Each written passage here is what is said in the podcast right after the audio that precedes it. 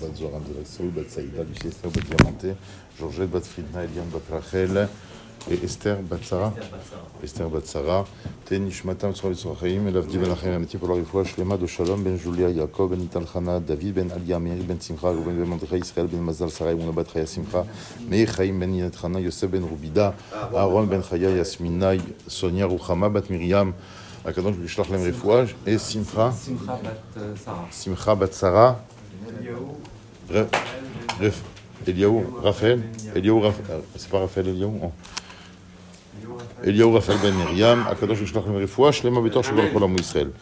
Tov Rabotai, en préambule avant de commencer la réflexion du jour, je vous rappelle que ce soir, il y a Chiour ici à 21h, euh, par votre serviteur, sur le sujet le jour où la famille familiale normale a été perturbée.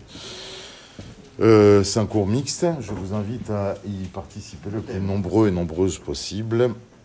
Et ce sera précédé, Bezrat Hashem, à 20h45, d'un minyan de Mincha pour celui qui le désire. Euh, voilà. Alors, la réflexion, aujourd'hui, c'est une réflexion personnelle qui m'a été accordée par Hachem en personne. Je serai prophète. Euh, Hier, nous avons parlé des formes, la façon dont nous adressons des propos aux autres, qui sont des fois désobligeants, dépendent de leur forme pour être oui ou non acceptés. Aujourd'hui, j'aimerais aller un peu plus loin suite à une réflexion que j'ai eue en faisant la montée, en lisant la montée d'aujourd'hui par rapport à Bilham, mais j'aimerais introduire ma réflexion à travers une phrase qu'on a vue dans les Tachanounim d'aujourd'hui, de lundi jeudi, que certains s'efforcent avec courage de lire. Alors, il est marqué là-bas, Ya, Hachem, Da et Asher Yidaoucha. Connais ceux qui te connaissent. Ma guerre est à Goy, Asher Lo Yidaoucha. Effraie, d'accord, effrayé. Effraie le Goy, l'individu, qui ne te connaît pas. Cette phrase m'a toujours interpellé. On va essayer de lui donner un sens ce matin à travers voilà, la question que je me suis posée en lisant un, petit peu les, les aventures de Bilham. C'est très complexe. Est-ce que véritablement Dieu voulait accepter, tolérer Je ne sais pas quoi dire. Puisque Bilham demande à Dieu, Balak me demande de faire une mission. On sait très bien quelle mission. Maudire les Israël. Hachem lui dit, dans un premier temps, n'y va pas. Il insiste. Hachem lui dit alors vas-y, mais ce que je te dirai de dire, tu diras. Ensuite, il envoie l'ânesse. Et il, en- il- euh, il part avec son ânesse, il envoie l'ange. L'ange qui le- qui l'empêche. Bilam ne comprend rien. Et en fin de compte, le malach se dévoile à Bilam et il lui dit Mais parce que on t'a dit de ne pas y aller. Et toi, tu t'obstines à y aller. Il dire Alors, si tu veux, je retourne à la maison. Non, non, mais vas-y. Moi, j'ai un problème avec. euh, vous vous rappelez de ce fameux Shlach Lecha? Mon cher Rabbeinu ne sait pas quoi faire. Les Bnei Israël doivent aller en Israël. Et il ne sait pas si ça se fait d'envoyer 12 explorateurs, 12 messagers pour y aller.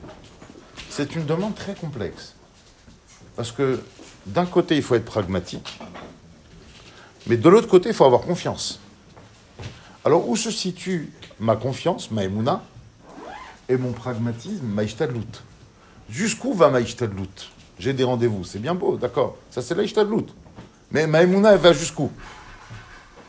Comprenez C'est la question que- d'une vie à laquelle on, s'efforce de répondre chaque jour. D'accord Jusqu'où je dois m'obstiner dans mes études, dans mes rendez-vous, dans mon travail? Où est ma ishtadlout Je remarque une chose indéniable. D'accord Je ne prétends pas répondre à cette question existentielle combien il faut de ci, combien il faut de ça. Mais je remarque une chose paradoxale. En vérité, nous, avec le recul, quand on connaît l'histoire des Meraglim, Hachem aurait dû dire à Moshe N'envoie pas. Vous allez dans le mur. Un manque d'émouna.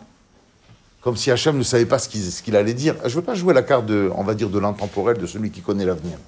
Mais l'histoire, on la connaît. En fin de compte, ils ont dit du mal. Mais on a vu que depuis le début, Dieu n'était pas pour. Ben, si Dieu n'est pas pour, alors il est contre. Alors pourquoi Hachem ne s'est pas opposé? Pourquoi Hachem n'a pas dit à Moshe, n'envoie pas? Par contre, lorsque Bilam vient demander à Dieu, mais moi j'ai une mission, est-ce que j'y vais? Dieu lui dit d'abord, d'abord d'emblée, l'hôteler. Non, n'y va pas. Vous comprenez la question? Pourquoi avec Moshe, Hachem fait confiance Voilà, à travers ma question, je donne la réponse. Pourquoi à travers Moshe, Hachem fait confiance et à travers Bilam, Hachem ne fait pas confiance? En vérité, c'est là. Je vais vous donner un exemple. Aujourd'hui, avec euh, ces désirs ardents, cruels, qui nous accrochent dehors, on a extrêmement peur pour nos enfants. Du moins, du moins je parle pour moi-même, je pense que je ne suis pas le seul. D'accord? Qu'est-ce que nos enfants vont devenir? Comment ils vont grandir? Comment eux-mêmes vont éduquer leurs propres enfants? Et des fois, on est face à des demandes. Papa, tu me donnes, il faut que je sorte. Je vais aller là-bas. Papa, je veux m'acheter ça. Papa, je veux... Ok Et on ne sait pas comment réagir. Et j'ai remarqué comme ça qu'il y a deux types de réactions. Il y a celui qui dit non. Et il y a celui qui parle. Il y a celui qui dit, tu veux essayer, tu veux faire l'expérience? Faire l'expérience, je suis, mais je suis là. C'est très profond, c'est psychologique ce que je vous dis, mais c'est un mécanisme humain auquel on est tous confrontés. J'ai commencé par la phrase de la Tfila. Da et Asher Yedaoucha. La différence entre Moshe et Bilam est la suivante. Hachem sait très bien que même si Moshe se plante et que les Bnei Israël se plantent, il, a, il entretient avec eux une relation inconditionnelle qui s'éteindra jamais. Et s'ils se plantent, alors ils vont, ils vont reconnaître qu'ils se sont plantés et ils vont venir. Et la relation, parce que la relation est indéfectible. Donc à partir de là, vas-y, fais l'expérience. Shlach lecha, fais l'expérience. Par contre, et à goy, ma guerre est à goy à Charloïdaoucha. Mais quand Bilam va pour maudire les Bnei Israël et qui demande à Hachem qu'est-ce que je fais, Hachem il n'a pas confiance en Bilam. Il n'y a pas de confiance. On ne croit pas dans le projet. Effraie, effraie-le. Ça veut dire, dis-lui négativement. Donc, en fait, qu'est-ce que je retiens de tout ça? J'espère que vous avez, j'espère que j'ai été suffisamment clair. Mais qu'est-ce que je, retiens de là que hier on a parlé des formes. En, vé- en vérité, quand on, s'impose par la force, d'accord, je parle pas avec un patron, avec un employé, ça on connaît l'histoire parce qu'on a des intérêts dans l'histoire. Alors on, on essaye toujours de contourner avec le client, jamais lui dire non, etc. C'est des règles commerciales à deux balles, d'accord? Moi, ce qui m'intéresse, c'est avec nos enfants et nos femmes. Quand est-ce qu'on doit s'imposer? Dire non. D'accord Les gens ils disent Ah, tu vas, tu vas étudier un petit peu le soir parce que tu n'as pas le temps la journée. Non, shalom bayit, shalom. Ah, Tu viens Shabbat à la Sina? Non, je peux pas parce que ma femme, elle, ne supporte pas que je revienne euh, complètement euh, défoncé. Enfin, d'accord, euh, tout- toutes ces, toutes ces histoires-là.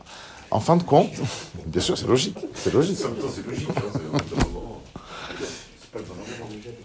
Comprenez? En fait, donc ce que j'essaye de dire, c'est que passer systématiquement par le non, le non imposé à notre femme ou à notre enfant, dévoile un manque de confiance en lui ou en elle. Voilà. Si j'ai besoin de dire non, de m'imposer, c'est que j'ai pas confiance en lui. C'est que je, je suis sûr qu'il va, aller très loin et j'ai peur. Parce que j'ai peur que je dis non. Si j'avais profondément confiance en lui, et je sais qu'il va se planter dans la vie, mais, que ses valeurs profondes sont plus fortes. Alors là, je l'accompagne. Da et Asher Yedaoucha. Ma guerre est Agoy, Asher lo Yedaoucha. Bonne journée à vous.